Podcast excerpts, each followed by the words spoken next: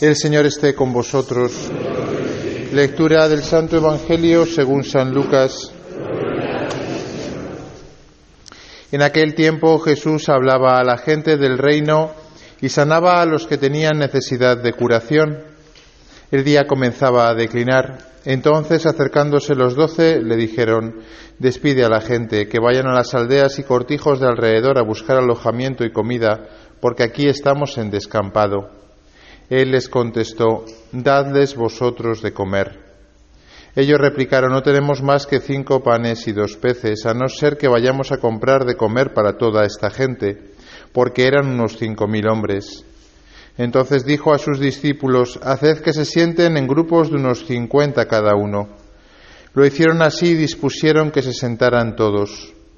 Entonces, tomando él los cinco panes y los dos peces, y alzando la mirada al cielo, pronunció la bendición sobre ellos, los partió y se los iba dando a los discípulos para que se los sirvieran a la gente. Comieron todos y se saciaron, y recogieron lo que les había sobrado, doce cestos de trozos. Palabra del Señor.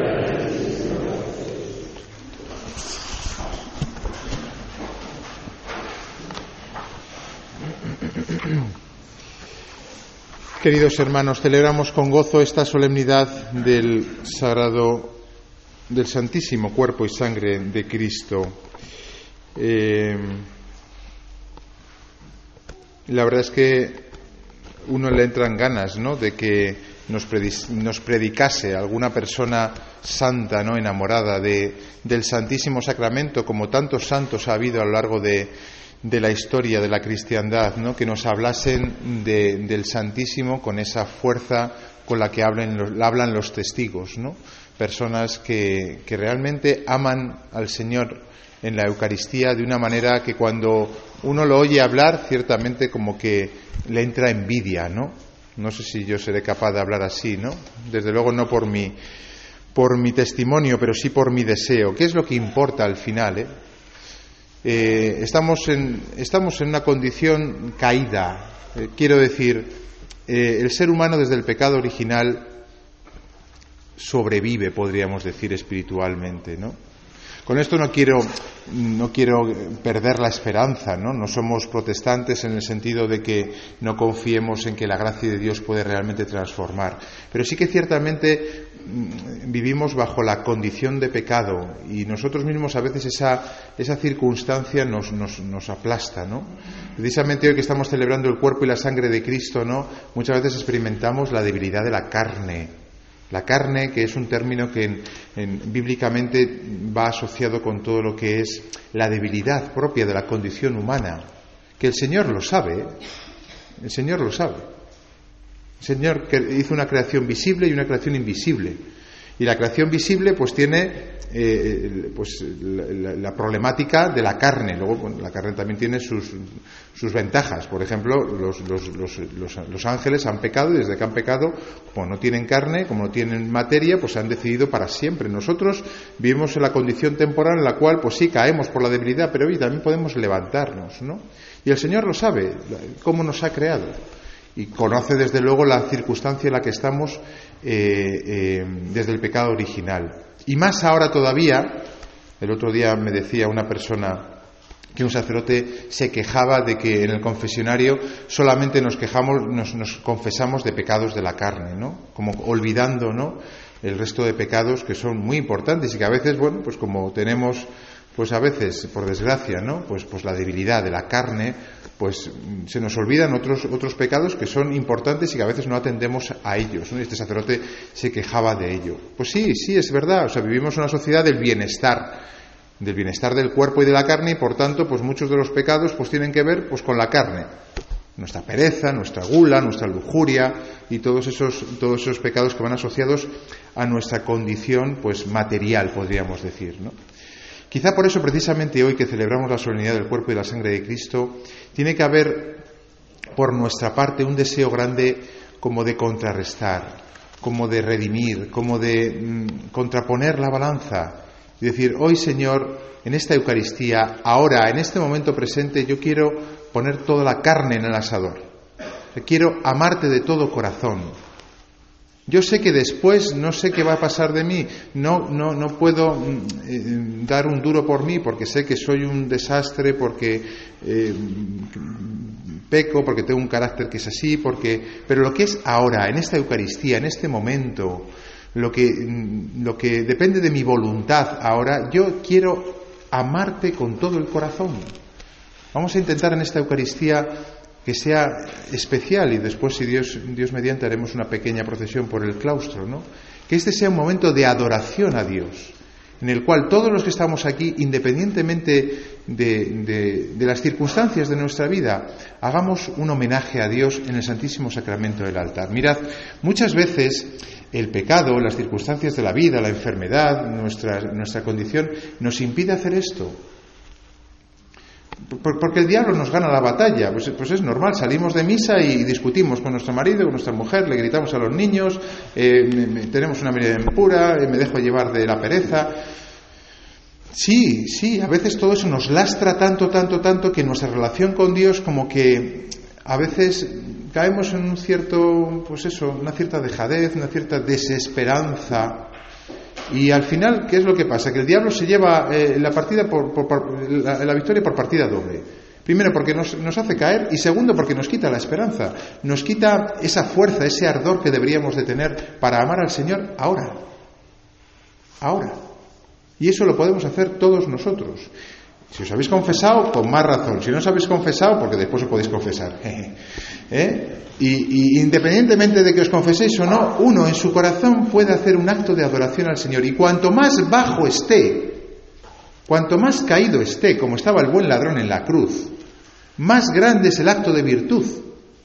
Cuanto más desesperanza tengas en tu vida, cuantas más razones tengas para tirar la toalla, cuantas más dudas tengas de Dios, cuantas más veces hayas blasfemado de Él porque no aceptas lo que ha puesto en tu vida, más grande es el acto de virtud si tú ahora, en el, interior de tu corazón, haces un acto profundo de adoración, decirle, Señor, te amo, te amo con todo mi corazón, te amo en el Santísimo Sacramento del altar, en el cual tú te has quedado eh, jugándotela para que nosotros hagamos contigo lo que nos dé la santísima gana a veces, y te amo ahí, te amo en ese sacrificio que has hecho, como hemos leído en la segunda lectura, en el cual tú has querido perpetuar la memoria de tu sacrificio en el Santísimo Sacramento.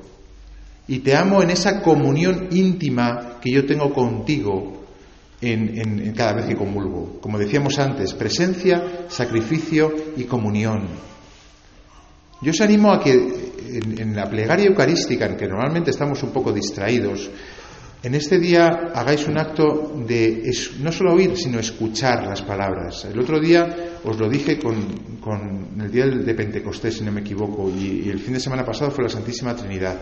Cuando rezamos en la plegaria eucarística de que nos estamos dirigiendo al Padre, a veces, otras veces nos estamos dirigiendo a Jesús, a Jesucristo, otras veces hablamos al Padre que ofrece a su Hijo, otras veces invocamos al Espíritu Santo. Estamos metiéndonos en la familia de la Trinidad, en la cual hemos sido invitados. Y en una misa estamos haciendo un acto de adoración, de glorificación, de darle gracias al Señor, de alabarle, de adorarle, de postrarnos.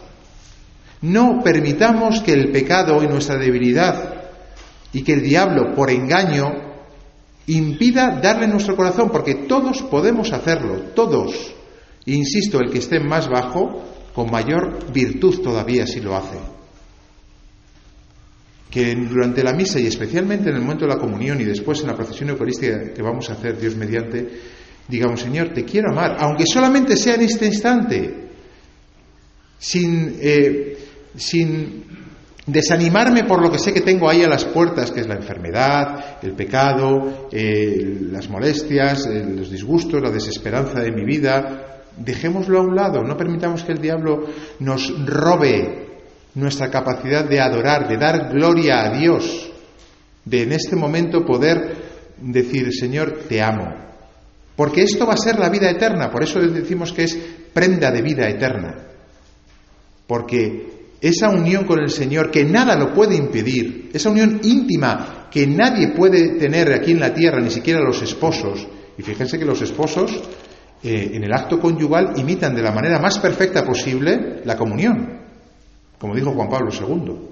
Pues ni siquiera en esa bendición de, la unión conyugal se puede llegar a la unión tan íntima que se da en la comunión eucarística.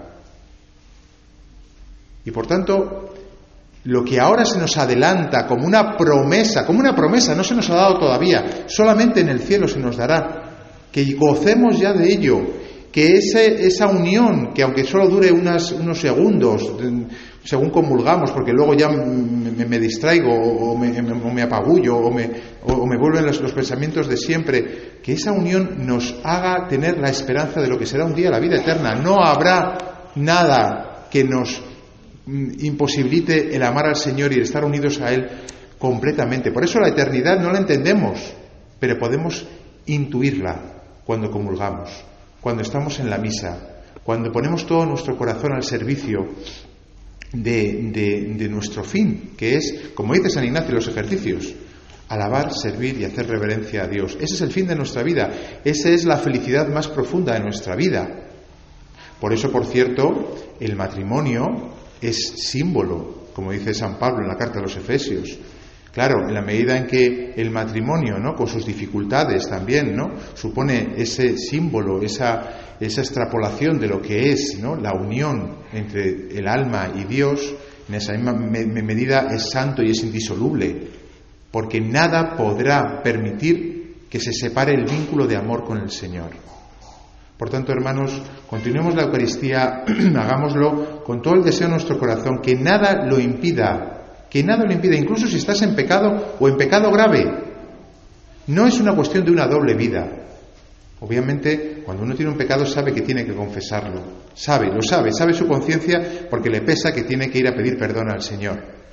Pero más allá de eso, uno puede elevarse sobre ese pecado pidiendo perdón al Señor. Por eso comenzamos cada Eucaristía pidiendo perdón, como decíamos antes, y decirle, Señor, te quiero amar y te quiero eh, eh, alabar y te quiero adorar. Y por todas las veces que he dudado de ti, por todas las veces que, he desconfiado de ti, por todas las veces que incluso he llegado a, no sé si a blasfemar, pero casi, te quiero decir ahora que te quiero, que te quiero por encima de todas las cosas, que te quiero amar de, de verdad, que mi corazón es para ti. Y aunque después me lo robe el diablo, sabes que es tuyo y solamente tuyo. Llegará un día en que te lleves, me lleves contigo y seré solo de ti.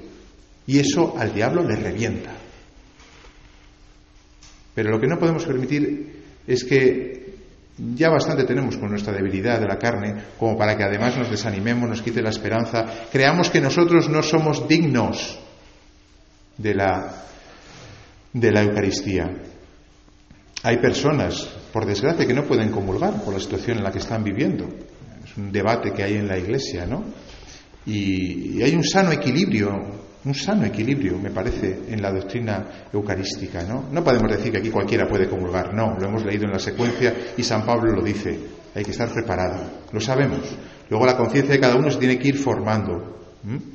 Pero sí, sí, esas personas que no pueden comulgar, ¿no? como el padre Juan, los que sois de, la parroquia, decía, ese dolor ¿no? de no poder comulgar esas personas ¿no? por la circunstancia en la que están, también es un símbolo ¿no?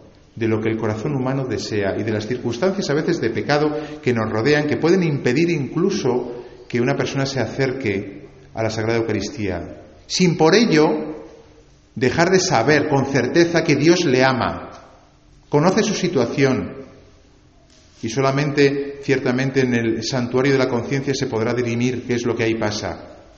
Pero con la esperanza firme de que en el cielo no habrá nada que lo impida. No habrá nada que imposibilite amar al Señor, una unión total con Él, como uno imagina en el matrimonio más perfecto, que luego, pues a veces es así, pero no siempre es así, porque en el matrimonio hay dificultades, ciertamente. Pero uno puede llegar a intuir la promesa de felicidad que se atisba en el matrimonio, en el amor humano, porque Dios lo ha hecho a semejanza, como decíamos, del amor divino.